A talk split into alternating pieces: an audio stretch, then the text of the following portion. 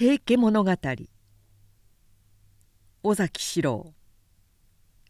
壇ノ浦の合戦。義経の率いる源氏勢は三河の神範頼の率いる一軍と周防で落ち合い合流した。平家が長門の国引島に着くと同時に源氏が同じく長門の追いつに着いたのは天の廃材であったろうか。紀伊の国の住人で熊野別当丹蔵というものがあった。代々平家に縁故浅からぬ関係にありこの度の戦にも平家方が心頼みにしている水軍の一人であった。天下の形勢が次第に平家に不利になってくると丹蔵の考えもだんだん変わり始めていた。とても自分一人では決めかねたので田辺の今熊野に7日間賛同して規制を凝らした。五択戦の結果は白旗につけとのお告げであった。しかし丹蔵はまだこれだけで決めてしまうには平家に並々ならぬ恩子を被りすぎていた。そこで赤い鶏と白い鶏を7羽ずつ権現の神前で勝負させると赤い鶏は一匹も勝たず皆負けてしまった。この上はと丹蔵も心を決めて一族の者を引き連れ2,004人が200予想の氷船に乗って壇の浦へ繰り出してきた。熊野権現の一つ脈王子のご本尊を載せ旗の横紙には金剛童子を書いたこの丹蔵の表線が現れると源氏も平家も共に手を合わせて拝んだ。ところで丹蔵の表線が良きに反して源氏方についたのには平家も呆れ返っているのだった。伊予の河野四郎も150艘の船を引き連れ源氏方に加わった。源氏の船は3,000余艘。平家の船は1,000余艘。船の数では源氏の方が軍を抜いていた。平家の船には当船が混じっていた。源平最後の決戦の火蓋はいよいよ切って落とされんとしている。その日元暦2年3月24日。早朝期して豊前の国田野浦文字の関。長門の国赤間ヶ関。壇の浦で源平両軍の矢合わせが行われることも決まった。その決戦に先立つ前義経の陣営でちょっとしたいさかいがあって危うく義経と景時が同士討ちするような事件が起こった。事の起こりは景時が義経の前で当日の先陣を望んだことからであった「この度の戦の先陣ぜひそれがしにお任せくだされ」景時がそう言って一歩進み出ると義経はついとそっぽを向いていた。さよう。この義経がいなければのだが残念なことに先人はこのわしじゃ」すると景時がさっと顔色を変えて詰め寄った「なんと仰せられる。殿は大将軍でござる。大将軍は先人など務めるものではござらぬ」何？大将軍とな。こりゃ初めて聞いた。大将軍は鎌倉殿。わしは戦奉行を承ったまでのことゆえそなたたちと同じことじゃ。そなたたちと同じなら先陣を承っても差し支えござるまいが。とても先陣を与えてはくれそうもない義経の言葉に愛想を尽かした景時は聞こえよがしにつぶやいた「まったくこの殿は生まれつき人の主にはなれぬものと見えるな。景時の言葉を耳にした義経は太刀の塚に手をかけた「そなたこそ日本一の愚か者よ」こうなれば売り言葉に買い言葉である。景時もさっと顔色を変えて同じように太刀に手をかけた「何をなされる？この私鎌倉殿より他には主というものを持たぬ身じゃ」この様子に景時の息子景末景高景家はじめ家の子老頭十四五人も天然に打物を取り今にも打ってかかろうとする様子を見せた。一方義経の方でも伊勢の三郎をはじめとした。側近の面々は主君危うしとばかり。景時めがけて詰め寄ろうとしてあわや血の雨も降ろうかと思われた時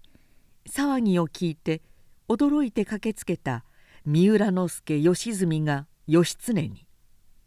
土肥の次郎実平が景時に取りすがって言うのだった「なんということをなされます。気でも狂われたのか。明日の決戦を前に控え同士討ちなどとはもってのほかの言語道断。平家の思う壺にはまるようなものでございます。また鎌倉殿がお聞きになられましたらどんなにご立腹のことか分かりませぬ。何分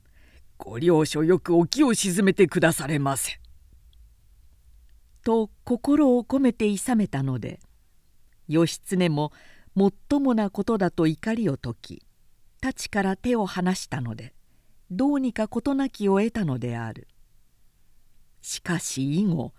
ますます景時は義経を意味嫌うようになった。義経失脚の原因はこんなところにもあったのである。やがて朝が来た。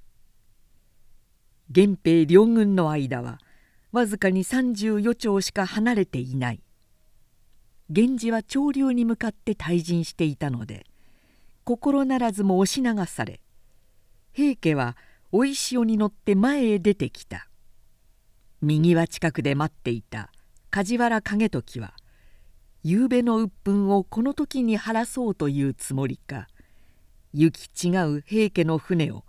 熊手で引っ掛け引っ掛け敵の船に乗り移って散々に暴れ回り子宮をいくつか分取ってこの日第一番の手柄を挙げた。やがて勢ぞろいした源平の両人は声を合わせて時を上げた。その声は再会の波をはるかに越え遠く梵天までも聞こえるほどであった。新中納言友盛は船の館に立ち現れると大音情を上げて叫んだ「いかに名称有志といえど運命が尽きれば力及ばぬが誰しも名は惜しいものじゃ。東男に弱みを見するな。この後に及んで命を惜しむな。これ以上一歩も引くな。進めや者ども。これに応じるかのように悪七病へ過激をが一歩前へ進み出た。何の坂東武者の千や二千そもそも彼らは陸の上でこそ高原を吐き申すが船戦などは生まれてこの方経験のないものばかり木に登った魚同然ひっ捕らえて海につけてやるがよろしい。どうせ海に投げ込むなら大将義経を狙うに限りますわ。義経は背の低い色白の前歯が少しそっぱの男でござるから一目見れば分かりまする。ただよく鎧ひたたれを着替えると申しますからちょっと見分けにくいかもしれぬが越中次郎病衛がそう言うと景清ははったと源氏方の船をにらみつけながら「何よあの小わっぱめが多少心強いやつと申しても何ほどのことがあろうか片脇に挟んで海に入れてやろう」というのであった。知盛は全軍に指揮を下した後宗盛の前に出て行った「今日は味方の兵士気すこぶる旺盛に見受けられます」ただ気になるのは阿波の民部重勝がことどうやら内通の気遣いがございます。早いところ首をはねたらいかがでござろうか。何？重勝が？あれほど勤めておる者がまさかさようなことはあるまい。大した証拠もなしに簡単に首をはねるわけにもゆくまい。ともかく読んでまいれ。重勝は木蘭寺の滴れに洗い側の鎧をつけたいでたちで宗盛の前に現れた。この男の顔を見た時から友盛は腹が立って仕方がなかったが宗盛の手前ぐっとこらえていた「どうじゃ重勝。その方心変わりしたわけではあるまいな。あまり元気がないぞ。四国の者どもに今日の戦命ある限り戦えと下知いたせ。どうした？恐ろしくなったのか。おじけづいたのではないだろうな。宗盛の言葉に重勝は「おじけるなどもってのほか」と一言きぱり言うと宗盛の前を悠然と下がっていった。この様子の一部始終を見ていた知盛は太刀の鞘をしっかりと握りしめて命令一家今にも飛びかかるつもりでいたのだが宗盛の方をいくら伺っても知らぬ顔であった知盛は唇をわなわな震わせながら口をし涙を流すだけであった。この日平家は全軍を三手に分けた。まず山鹿の兵道寺秀藤が500予想で先陣。二陣は松良党の300予想しんがりに平家の金立ち200予想が続いた。山鹿の兵道寺秀藤は九州一の強弓といわれる勇士だったが先陣を承ると五百余人の精鋭を募り船の巴に立たせて五百の矢を一度に源氏に向かって追いかけさせた。真っ先に進んだ義経もこの一斉攻撃に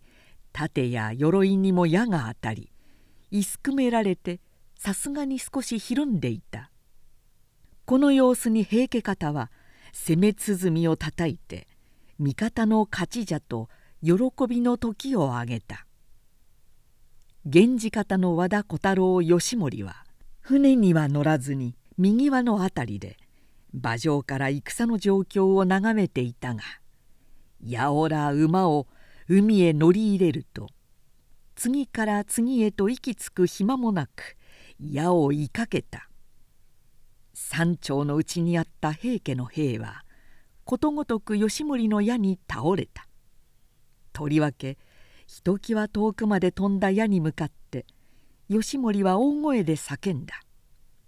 「平家の方々その矢をお返しくだされい」新中納言友盛がこの矢を手に取ってみると白の矢だけに鶴の元次葉と甲の鳩を合わせて剥いだ矢で長さは十三足三つ伏せ。靴巻きから一足ほど置いたところに和田小太郎平義盛と漆で書いてあるのだった。平家にも豪遊をもってなる勇士は多かったが遠屋をいる者は少なかったと見えてしばらく音沙汰なかったが伊予の国の住人で新野吉四郎近清という者が名乗り出て弓を引き絞るとたちまち山頂を抜いて義盛の後方に控えていた三浦勢の石左近の太郎の左手に突き刺さったのであった。三浦の人々は「なんとまあ体裁の悪い自分一人が聖兵だと思って飛んだ赤恥じゃ」とささやき交わした。腹が立って仕方のない義盛は小舟に乗って平家方の中に乗り入れ散々にいまくったのであった。沖の方から義経の乗船に平家方から白矢が飛んできて義盛と同じように「源氏の方々よ矢をお返しくだされい」と叫ぶものがあった。その矢は山鳥の尾で剥いだもので十四族三つ伏せであった。漆で書きつけられた名を読むと伊予の国の住人新野木四郎近清と書かれている。義経は味方の者に尋ねた「誰かこの矢を生かえせる者はおらぬか?」海源氏の浅利の与一殿はその道の名人でございます。よし彼を呼べ。義経の命に応じてすぐさま与一が呼び出された。沖からこの矢をいてまいった。いかえせと申しおるがそなたやれる自信はあるか？ともかくその矢を見せていただきましょう。与一はしばらくその矢を調べていたがどうもこの矢では私の方が強うござります。私の矢で言い返してやりましょう。と塗り屋の黒ほろ剥いだ矢の十五足はあるのを九尺ほどの大弓にとって満月のごとく引き絞りひょうといると矢は四丁ばかりをはるかに超えて大船のへさきに立っていた新野喜四郎の胸板に突き刺さったから喜四郎はどうと船底に倒れ落ちた。その後は敵も味方もおめき合いながら命の限り戦い続けた。戦の形勢はどうやら五分五分というところでどちらにしても少しの隙も許されなかった。だが何といっても平家方の強みは主上が三種の神器と共に加わっていられるということであった。こればかりはいかに強い源氏も持つことのできぬ武器である。そんなことが響いたのか源氏の旗色は思わしくなく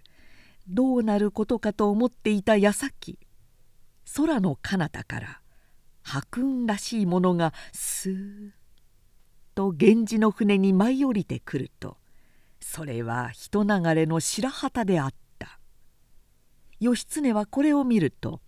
「これぞまさに八幡大菩薩がお下りなされたのじゃ。皆の者を喜べ源氏に運が向いてくるぞ」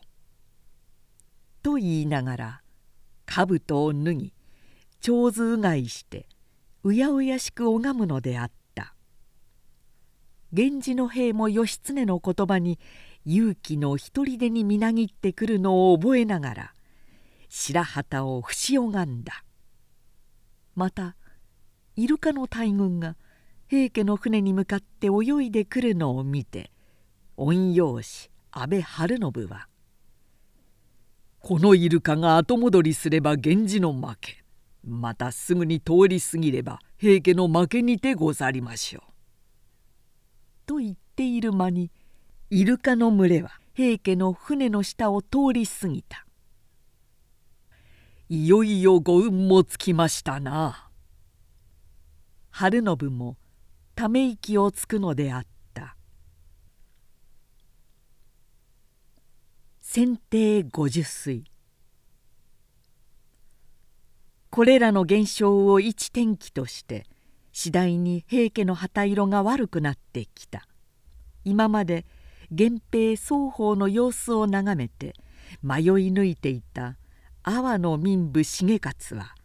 いよいよ決意を固めて源氏に寝返りを打った。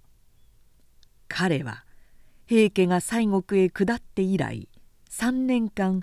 影になり日向になりして平家に忠勤を尽くしてきたのだが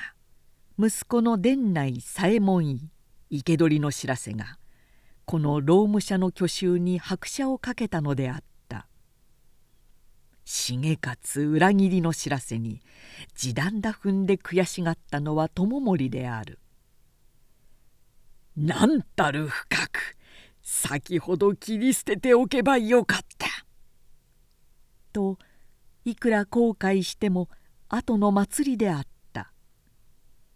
重勝の内通は平家の作戦計画が源氏に筒抜けの結果となった。すなわち名ある侍武者諸将を氷船に乗せ増票を当選に乗せていたので源氏方は増票の乗る当選めがけて一斉に矢を追いかけていたのが重勝の内通ですっかりからくりが分かり今度は当選には目もくれず氷船めがけて打ちかかるのであった。源氏の勢い強しと見た西国九州からの平家の援軍も戦国までの主を捨て我も我もと源氏につく者が出てきた。今まで命令に服していた主人に向かって弓を引く者太刀を振るう者とまさに戦は乱戦の様子を見せ源平の戦も今日が最後と思われた。源氏の兵たちは平家の船に乗り移り過去舵取りを射殺し切り殺して知事に暴れ回った。味方の敗色虎視と見た心中納言友盛は急いで御所の御座船に飛んだ。最後の時が来たようでございます。見苦しいものを船中に残さぬようにみんな海にお捨てなされ。友盛はそう言うと自ら船の中を走り回って吐いたり拭いたりして船中を清めて回った。女房どもが友盛の姿に「中納言殿戦の様子はいかがでございますか?」と尋ねると友盛はからから笑いながら「もうじき珍しい東男がご覧になれます」と言ったので女房たちは「この時にそんなご冗談などをおっしゃるとは」と天然に顔色を変えて騒ぎ立てた。新井殿は日頃から覚悟のこととて少しも乱れる色もなく鈍色の二つ絹に練りばかまをそば高く挟み神事を脇に宝剣を腰に刺し主上をお抱きして船端まで静かに歩み出された。女の身だからとて敵の手にかかりとうない。主上のお供いたすつもり。同じ志の者は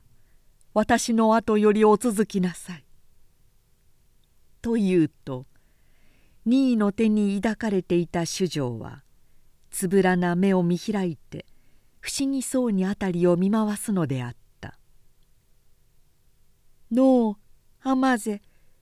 一体どこへ連れて行くのじゃ」主上は今年8歳。年寄りはずっと大人びていられたが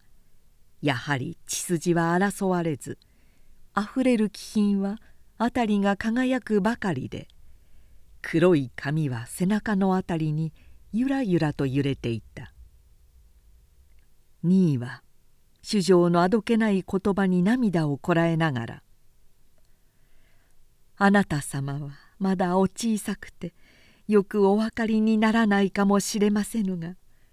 万丈の主としてお生まれなされたご運も悪運に惹かれてついにお月になったのでございます。まず東に向き伊勢大神宮においとま遊ばしませその後西に向いて西方極楽浄土のご来号をお祈り遊ばしませこの辺りは俗産変地といって嫌なところでございますがこれから極楽浄土と申すありがたいところへお連れ申しましょう。任意の言葉にうなずかれた主丈は小さく可愛らしい手をそっと合わされて